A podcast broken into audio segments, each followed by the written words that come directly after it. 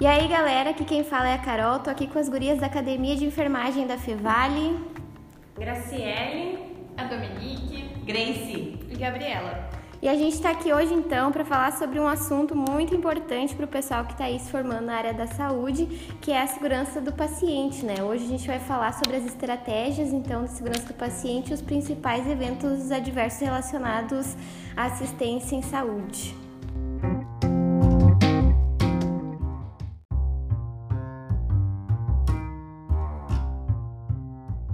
Bom, gurias, vamos começar então lembrando o que, que o Ministério da Saúde nos diz sobre as metas internacionais da segurança do paciente, que são seis, né? A primeira delas, que a gente vai comentar então, é a identificação correta do paciente. Através das pulseirinhas de identificação, contendo o nome completo, data de nascimento e nome da mãe.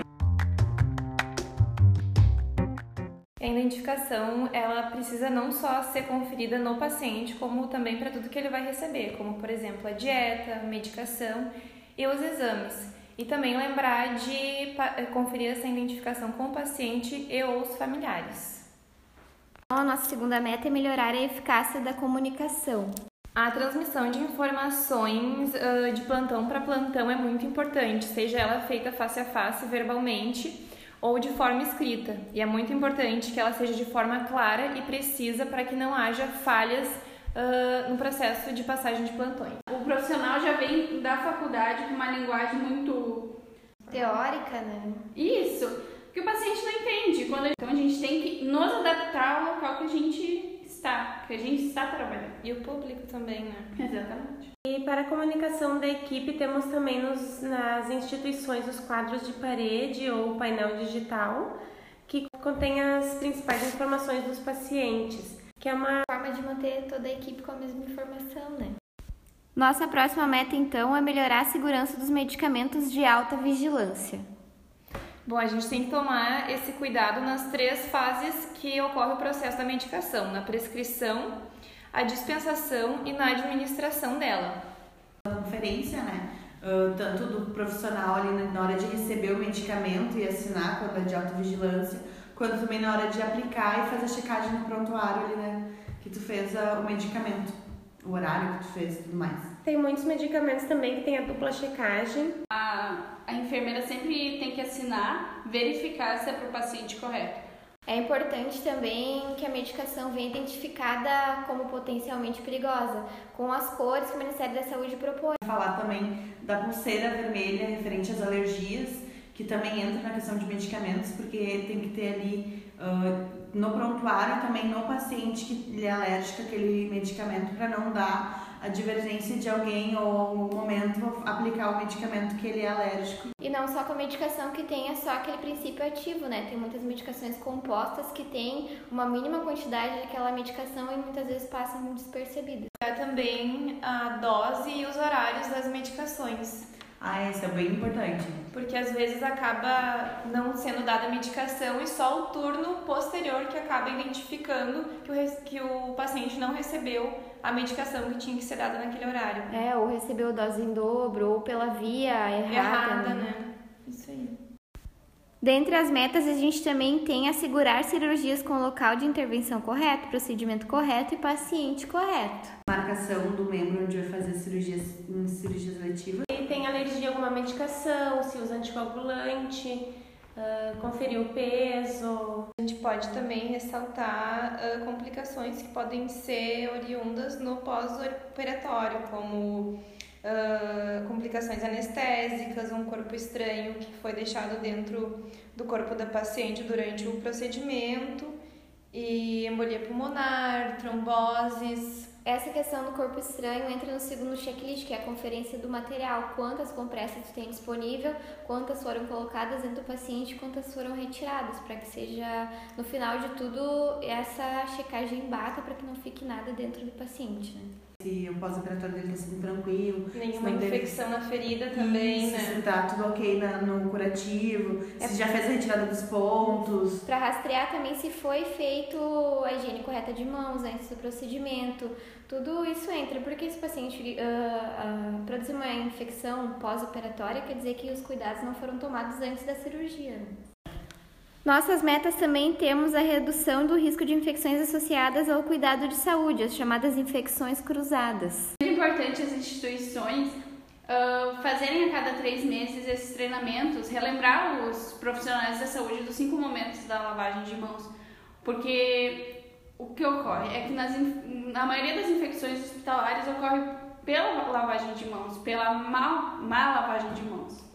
A gente tem que lembrar também de cuidar muito na administração segura de injetáveis, porque se não tem um equipamento bem esterilizado, também é uma porta de entrada para mais infecções no paciente. Às vezes o que, que acontece nas instituições é que atende-se um paciente, não se lava a mão, porque às vezes está corrido o plantão, uh, atende outro paciente sem lavar a mão e às vezes tem uma infecção, uma bactéria multiresistente, acaba passando para outro paciente e assim por diante. Então é, é muito importante frisar a lavagem de mãos a cada procedimento. E uma lavagem de mãos correta, né? Que segue os passo a passo de como higienizar a mão e também o produto que tu vai utilizar para fazer a lavagem. Uh, cada procedimento, cada vez que tu for fazer o passo a passo de lavagem de mãos, tu faz ela com água e sabão ou então com um álcool em gel e aí é determinado o tempo de cada procedimento, né? O do álcool seria 20 segundos friccionando bem ali nas áreas de cada passo a passo e, e com a lavagem com água e sabão seriam 40 segundos. Isso aí. Temos também reduzir o risco de danos do paciente decorrente a quedas. Que é sempre importante o paciente ter a pulseirinha que tem risco de queda, ter no quarto esse identificação. Essa informação, né? Pode ser na cabeceira e também o paciente na pulseirinha amarela que fica nele junto com a de identificação no nome dele. Existem alguns fatores de risco que são associados aos pacientes que têm maior propensão. Então a gente tem que cuidar quanto à idade dele, quanto à ah, patologia, a mobilidade física, se está prejudicada ou não, se tem a presença de alguma doença aguda e quanto ao estado mental também desse paciente. É sempre orientar também o familiar e o paciente, né? De nunca tentar levantar sozinho. O familiar também nunca tentar levar esse paciente, por exemplo, no banheiro sozinho sem chamar o auxílio da enfermagem. E permanecer com as grades elevadas. Isso aí. Ou sempre com o acompanhante, né? Sim. Uh, baseado nas metas internacionais, temos as estratégias de segurança do paciente dentro das instituições, que são basicamente 10, que são a higienização das mãos, identificação do paciente, comunicação efetiva, prevenção de queda, uh, prevenção de úlcera por pressão, administração segura de medicamentos, uso seguro de dispositivos intravenosos, procedimentos seguro, cirúrgicos seguros, administração segura de sangue e componentes, utilização segura de equipamentos e pacientes parceiros na segurança e formação de profissionais competentes. Temos então os eventos adversos, que são danos intencionais ou não intencionais que resultam em incapacidade temporária ou permanente e ou prolongamento do tempo de permanência no serviço de saúde ou até mesmo morte como consequência de um cuidado prestado.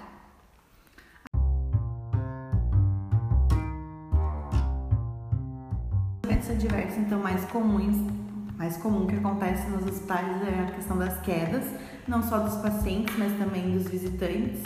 Uh, lesão por pressão, que é um cuidado que tem que ser constante.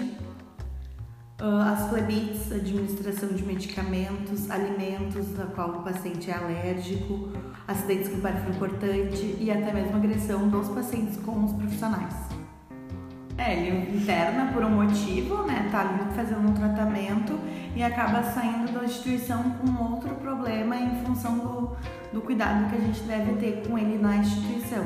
É, é sempre bom lembrar também que as, que as estratégias que a gente tem de segurança do paciente servem para reduzir a um número mínimo os danos, porque todo, todo mundo está suscetível a erros durante a assistência, né?